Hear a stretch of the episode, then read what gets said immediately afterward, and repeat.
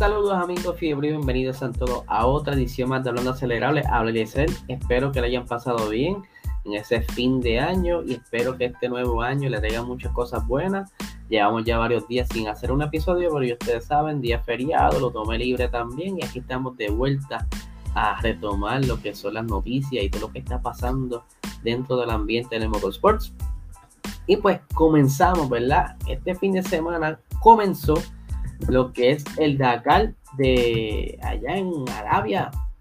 Para los que no sepan, el Dakar es una competencia que lleva ya muchos años, eh, dándose año tras año para estas fechas, donde se compiten en desierto, básicamente es como un rally, donde se hace por, por etapas y están básicamente casi dos semanas corriendo en las diferentes etapas. Eh, aquí están viendo en pantalla, lo que están viendo por YouTube, lo que es el trazado de esta temporada, o sea, de este, de este año, que es allá en Saudi Arabia. Como pueden ver, tiene dos etapas.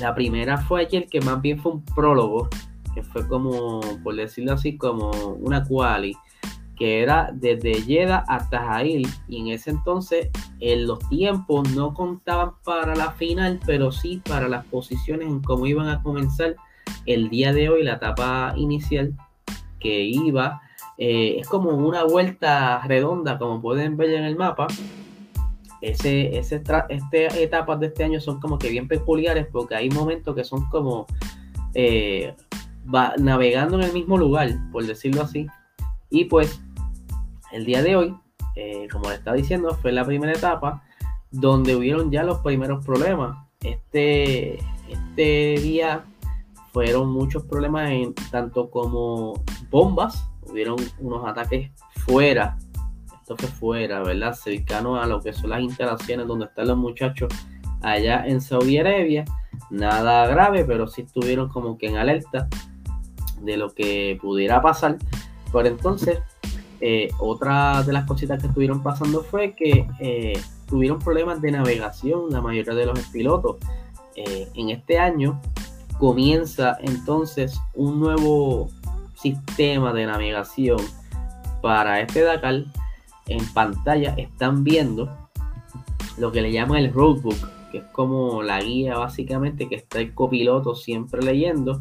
En la parte de abajo podrán ver que es el antiguo roadbook que era manual, una libreta donde estaban todas las indicaciones de etapa a etapa, los giros y todo esto, porque ellos no pueden utilizar el GPS todo el tiempo.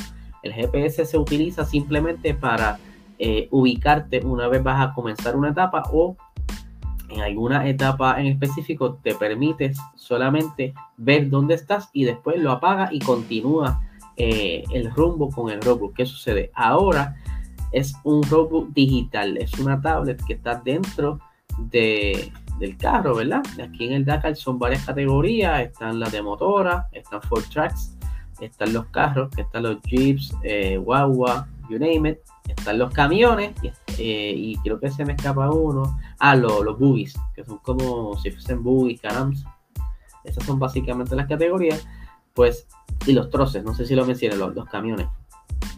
Pues entonces tienen ahora este sistema de navegación que es digital, donde le va diciendo etapa por etapa dónde tienen que doblar, cuántos grados tienen que girar, porque esto es, bastante complejo. Esto no es que montarte ahí y arrancarle para abajo y dale que vamos que es tarde. No.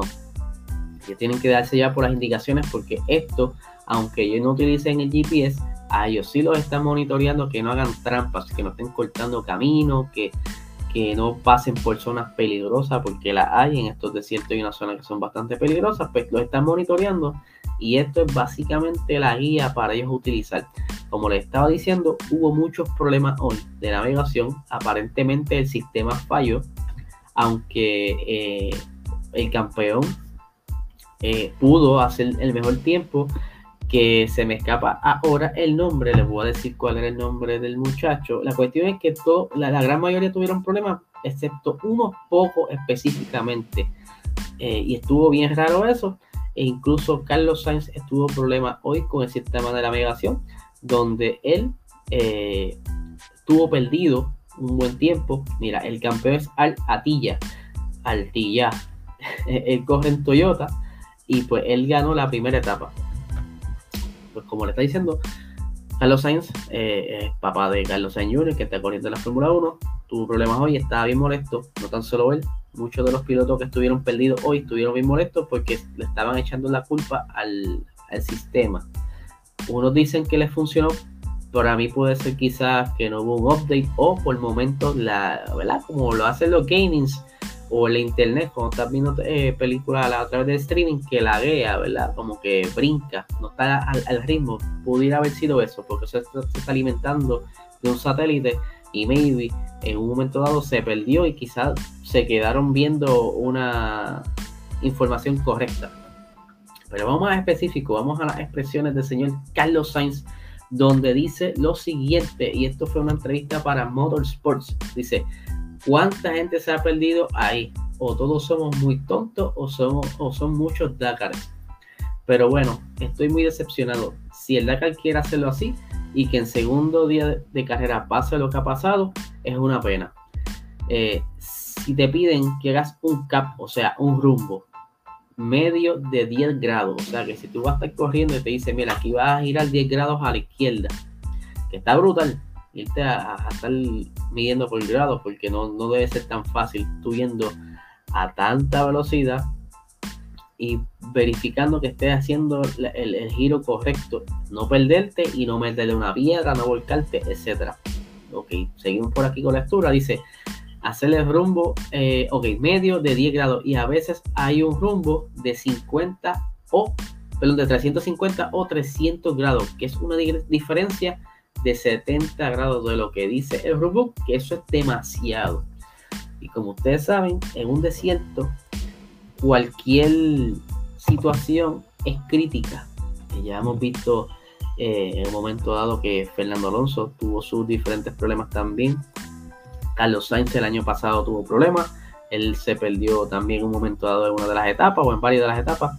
Y pues, en muchas de las personas que estuvieron participando le echan la culpa al roadbook, que no está muy claro y que hay muchas dudas sobre él. Pero eh, hay que ver qué sucede mañana, eh, que sigue entonces la etapa 2, aunque una pequeño, lo que le llaman ellos el maratón, fue cancelado por lluvia.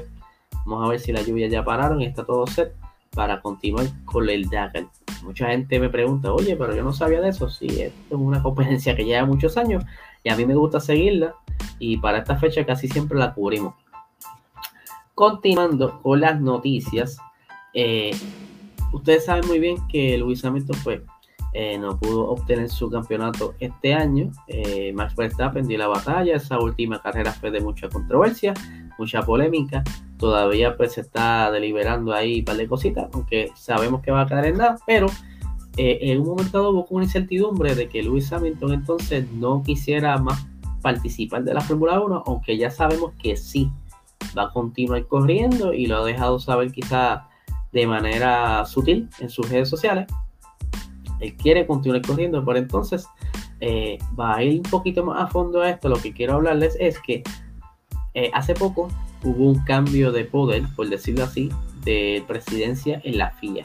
Antiguamente era, no sé si es una palabra, discúlpenme, pero anteriormente era John Todd, que en un momento dado fue empleado de Ferrari él estuvo varios años, se retira, se, entonces se, elige a, esta persona, tengo el nombre por aquí, no sé si se ha perdido también. Él se llama, ah, lo tengo por aquí. Les voy a decir el nombre, discúlpenme, que los tengo, hago las anotaciones en la computadora y se me pierden a veces brincando de pantalla en pantalla. Él se llama Mohamed Ben Sulaim él es una persona de allá de, Medio Oriente y ahora es el nuevo presidente de la FIA que ha dejado ¿verdad? sentir en los poquitos días que lleva que va a hacer todo lo posible porque entonces las reglas en la Fórmula 1 pues, sean un poco más llevaderas. Están todo esta polémica que van a hacer ahora como una reunión para aclarar todas esas lagunas, todas esas zonas grises. Pero entonces también la estuvieron preguntando sobre el por qué Luis Hamilton no había asistido a la actividad de las premiaciones de la FIA, es como que contestó muy reacio a eso y estaba diciendo que pues este, ya ustedes saben que lleva muy poco tiempo aquí eh, como presidente, apenas llevo varios días y pues si hay que haber una sanción, va a haber sanción, pero por el momento este, eso está en veremos. Pues entonces también le preguntan eh, ¿qué, piensa hacer sobre eh, qué piensa sobre el retiro de Lewis Hamilton, porque tuvo un momento dado como que un, un limbo. Pues él contesta, contesta lo siguiente. Todos somos humanos, el estrés y la presión ha estado ahí. Yo estoy seguro de que todo se solucionará. No podemos pensar en nuestro pasado, tenemos mucho en qué pensar. Somos más personas del futuro. Eh, pero pues él, tiene confianza de que Lewis Hamilton se va a quedar en la Fórmula 1. Obviamente esta, esta entrevista que le hacen a Ale Motorsports fue quizás durante los días. Sale ahora la noticia, pero esa fue durante los días donde estuvo esa certidumbre de que Luis Hamilton no iba a estar quizás participando de la temporada 2022, pero en ese entonces él confiaba que Luis Hamilton iba a continuar corriendo en la Fórmula 1. Hay mucha polémica por este, por decirlo así, mucha habladuría en las redes sociales y en la internet sobre este señor, ya que obviamente, ¿verdad? Eh, ser una persona del Medio Oriente, pues quizás creen que vaya a cambiar un poco lo que son las reglas, quizás la filosofía sea un poco más notable, que sea un poquito más agresiva. Vamos a ver, todavía no se puede sacar conclusiones. Él sí viene de, él, era, él era piloto, él ha corrido, si no me equivoco, en rally, cositas así. Y pues es una persona experimentada y sabe lo que es estar en la pista. Y, quizás al momento de tomar alguna decisión en algún punto, pues tendrá esa experiencia eh, para tomar decisiones o deliberar. Eh, por otra parte, quería también hablarles sobre Daniel Ricciardo. Ustedes saben muy bien que Daniel Ricciardo pues, este año se movió a McLaren. Él aprovechó que Carlos Sainz dejara ese espacio cuando él se fue para Ferrari y él no perdió un momento, le hizo el acercamiento y tomó ese asiento de una, tomándose ese contrato. Pero eh, no le fue muy bien en la temporada, sabemos muy bien que él eh, no confiaba mucho y tenía problemas al, adaptarse. Eh, no podía tomar los puntos de referencia de frenada como él siempre lo hacía. Eh, el antiguo Renault y en los antiguos carros, porque él siempre ha sido destacado, o por lo menos resalta lo que son los estirar la frenada y hacer esos pases o defenderse de algún piloto que venga detrás de él. Pero entonces, e, este, este comienzo de temporada, quizás hasta un poquito más de la mitad, pues todavía se veía como que teniendo dificultades, aunque cabe mencionar que él tuvo su, su victoria en, en Monza y le fue muy bien. En ese entonces tenía quizás el monoplaza en las condiciones óptimas y al ser una pista donde él podía estar quizás más confiado porque él ya había corrido ahí, no era, este año vieron varias pistas nuevas o que no habían corrido y esa combinación de pista nueva y carro nuevo como que no, no le dejaba soltarse. Por entonces, en una entrevista reciente a eh, motorsports.com eh, dijo lo siguiente, dice, hubo momentos en los que perdí un poco de fe y me pregunté, ¿Por qué estoy sufriendo tanto? Tengo ahora un poco de, tengo ahora un poco de miedo de no apretar tanto el monoplaza. Sabía que no, pero aún así cuando las cosas no van bien, surgen algunas de estas preguntas. Así que el nunca, así que el nunca me fui también iba para mí. En plan en que todavía podía hacerlo, todavía merecía estar aquí. Y cualquiera que se, que se haya olvidado de eso, que no se olvide más. Él pues va a buscar, obviamente, este nuevo año eh, sacar quizás esa mancha de todos esos malos ratos que tuvo y aprovechar entonces el que el carro va a estar un poco más parejo con sus otros compañeros de grilla. Y pues vamos a ver si porque normalmente los segundos años de, de, de le va mucho mejor, esto lo he dicho mucho Guille en otros podcasts de Boston donde Ricciardo brilló mucho más en Renault en su segunda temporada que en la primera, porque ya entonces eh, sabía dónde llevar al límite del carro. Y pues ahora se combina este factor de eh, una nueva era, una nueva tecnología, una nueva filosofía la aerodinámica y pues quizá le pueda sacar provecho a esto para entonces eh, eventualmente ir siendo el Ricciardo que era antes, ese, ese estratega en quitar esas posiciones, o sea, batallar por posiciones y estirar esas frenadas y pasar donde no muchas personas se atrevían a hacer pases porque él tiene muchas historias de esas en China, en, varios, en varias pistas donde es, bien difícil hacer pases, él lo hacía. Así que vamos a ver qué sucede. Y nada, gente, que tengan una excelente semana. Y ya saben, estaremos pendientes. Hoy estaría, estará saliendo el episodio de Patreon, ya que la semana pasada estuvimos descansando un poco, así que el episodio de Patreon sale hoy al mediodía, así que no se lo pueden perder. Y de nuevo, que tengan una